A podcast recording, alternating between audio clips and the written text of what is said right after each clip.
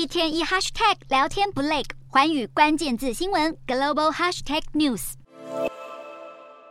美债危机持续恶化，但对于提高债务上限，国会仍迟迟没有达成共识。财政部长耶伦近日提出警告，美国最快会在六月一日面临债务违约，恐怕将严重冲击美国经济。两党僵持不下的原因，是因为共和党要求白宫删减开支，换取提高债务上限，但美国总统拜登不愿让步，更指责共和党员挟持国家经济作为谈判筹码。为了凸显违约的严重性，白宫经济顾问委员会在五月三日发表分析报告，将状况分成三种：若在最后一刻达成协议，也就是六月一日前避免违约发生，还是可能导致二十万人失业，实质 GDP 下滑百分之零点三，失业率也将上升零点一个百分点。短期违约。则将导致五十万人失业，GDP 下滑百分之零点六，失业率升高零点三个百分点。若长期违约，可能导致八百三十万人失业，GDP 大减百分之六点一，失业率狂飙五个百分点，而且股市恐怕会暴跌百分之四十五。为了避免比银行倒闭更恐怖的经济衰退，华府已经开始考虑折中方案，